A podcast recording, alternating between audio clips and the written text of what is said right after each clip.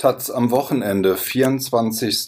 25. September 2022 Aufgeben nicht vorgesehen. Chaos und Wirren ermöglichen den Aufstieg Putins, der Stabilität versprach. Sein Expansionismus kann nun erst recht in einem unkontrollierten Zusammenbruch führen. Von Robert Hilsig der Westen betreibe aggressive Hegemoniepolitik, sei zugleich aber ein Papiertiger, verkündete Russlands Präsident Wladimir Putin jüngst beim östlichen Wirtschaftsforum in Wladiwostok. Und wie so oft hatte er keine großen Probleme zwischen Herumgeopfere und Gigantonomie widersinnig hin und her zu hopsen. Russland verliere durch die Sanktionen des Westens nichts, behauptet er kühn. Nur und dann zu drohen, dass Russland seine Energielieferungen gänzlich einstellen werde, würden die Sanktionen nicht aufgehoben. Indes produziert die Autoindustrie wegen Technologiemangel klapprige Karren ohne Airbags und, schlimmer noch, ohne moderne Bremssysteme. Selbst in den kontrollierten Medien kann die Propaganda die erstaunlichen Rückschläge in der Ukraine nicht mehr ignorieren. Wenn man weiß, wir haben die Gerechtigkeit auf unserer Seite, wieso gibt es dann keinen Sieg? wimmerte ein Talkgast im Propagandafernsehen. Ein anderer fiel ihm ins Wort und erinnerte an Stalins Postulat. Wer Panik schürt, wird erschossen. Teilmobilmachung, Fake-Referenten, Nukleardrohung. Putin eskaliert immer mehr. Selbst Putins Verbündete sind schon sauer. Die Freunde in Peking ob der globalen Krise hält sich offenbar sehr in Grenzen und Indiens ultrarechte Premier Narendra Modi sagte dem russischen Autokraten ins Gesicht, das ist jetzt nicht die Zeit des Krieges, sondern des Friedens.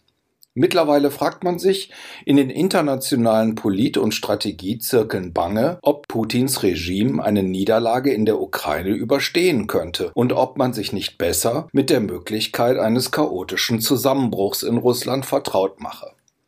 Nicht weniger bange die Frage, was hat er vor, wozu ist er fähig, wenn er mit dem Rücken zur Wand steht. 22 Jahre ist es jetzt her, dass Putin aus dem Hut gezaubert wurde, um nach den 90er Jahren, dem Jahrzehnt von Chaos und Wirren, das Land zu stabilisieren. Selbst im Westen stieß der stille, schmächtige Mann damals auf Wohlwollen, und auch die Grunderzählung seiner Präsidentschaft wurde von vielen gekauft, nämlich, dass ein Land wie Russland einen gewissen Grad an autoritärer Herrschaft brauche. Spulen wir zurück. Es ist der 31. Dezember 1999, der letzte Tag des Jahrtausends. Boris Jelzin, der erste Präsident der Russischen Föderation, tritt überraschend zurück. Jelzin übergibt die Präsidentschaft verfassungsgemäß Premierminister an Wladimir Putin, der zu diesem Zeitpunkt noch keine fünf Monate in diesem Amt ist. Putin ist tatsächlich der Mann ohne Gesicht, wie die russisch-amerikanische Autorin Marsha Gessen vor einigen Jahren ihr Buch betitelte.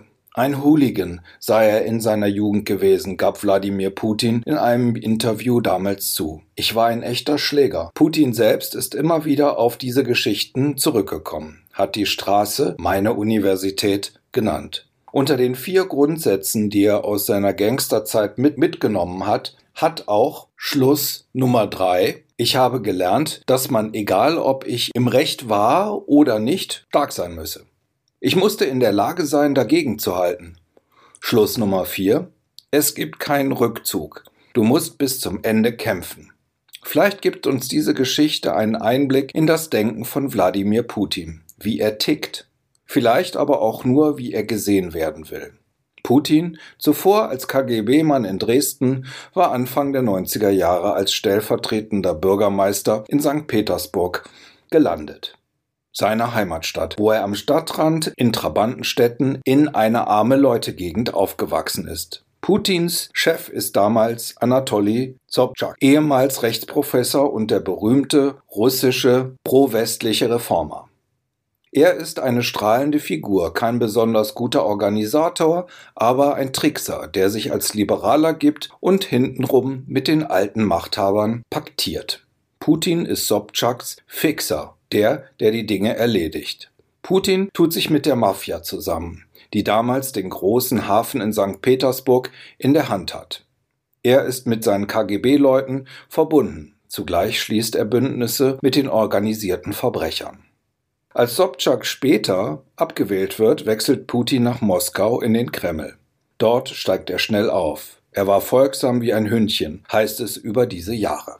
Das Absurde an dem Manöver vor 1999. Jelzin macht Putin zu seinem Nachfolger, um den Demokraten die Macht zu retten. Putin legt in einer Fernsehansprache seine Sicht dar. Russland ist als Macht abgestiegen, spielt nicht einmal mehr eine zweit, sondern eine drittrangige Rolle. Es wird nicht so bald geschehen, falls es überhaupt jemals geschieht, dass Russland eine zweite Ausgabe von beispielsweise den USA oder Großbritannien wird, deren liberale Werte tiefe historische Traditionen haben, schrieb er.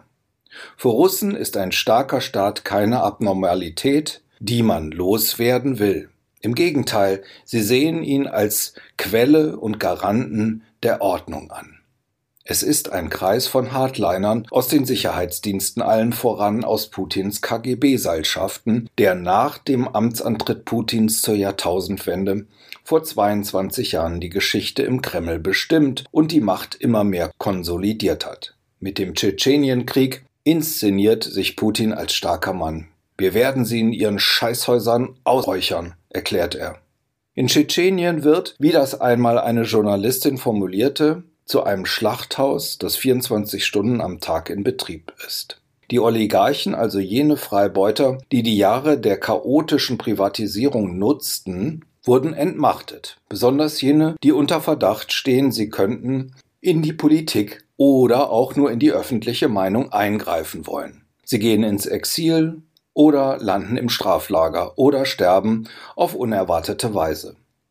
Die neuen Oligarchen sind eigentlich keine mehr, sondern KGB-Funktionäre. Sie üben sozusagen nur den Job des Oligarchen aus, was nicht heißt, dass sie sich nicht Milliarden auf die eigenen Konten verschieben dürfen. Die pluralistische offene Gesellschaft wurde wie in einem schleichenden Putsch immer mehr abgewürgt und mit zunehmender Rasanz versinkt das Land ab 2002 in eine vollkommene Despotie. Wer im System Putin wirklich heute die Macht hat, weiß niemand so genau. Sicher ist nur, da ist Nikolai Patruschew, der Chef des Nationalen Sicherheitsrates, ein KGB-Mann, der seit bald 30 Jahren an Putins Seite agiert. Da ist Sergei Narischkin, der Chef des Auslandsgeheimdienstes. Da ist Sergei Shoigu, der Verteidigungsminister. Da ist Igor Serschin, der schon in St. Petersburg als Putins Sekretär arbeitete und nun das Ölkonglomerat Rosneft leitet. Da ist Gazprom-Chef Alexei Miller, auch er aus Jelzins St. Peterburger Salzschau. Als Chef des Hochseehafens war er gewissermaßen Verbindungsmann zur organisierten Kriminalität. Da ist Putins Sprecher Dmitri Peskov, der dem Autokraten schon seit zwölf Jahren zur Seite steht. Allesamt sind sie radikale Konservative mit Schlagseite Richtung Faschismus, die Russland als anti-westliche Macht sehen, als Antipoden zur dekadenten Gairopa. Vom ersten Tag der Herrschaft an entwickelt sich die Putin-Truppe eine Art Staatsideologie mit mehreren Komponenten. Die Idee von der souveränen Demokratie als eine gelenkte Scheindemokratie, in der ein starker Einziger an der Spitze steht. Der Anführer Präsident Zar. Der zweite, das zweite Element ist Patriotismus, verbunden mit Volkstümlichkeit. Das Narod, verstanden als einfaches Volk mit seinem gesunden Patriotismus. Drittens Territorium, das Reich, das Imperium des russischen Vielvölkerstaates. 2005 bezeichnet Putin den Zusammenbruch der Sowjetunion als die größte geopolitische Katastrophe des 20. Jahrhunderts. Mindestens Weißrussland, Georgien und vor allem die Ukraine werden als historischer Teil einer Ruski Mir der russischen Welt verstanden.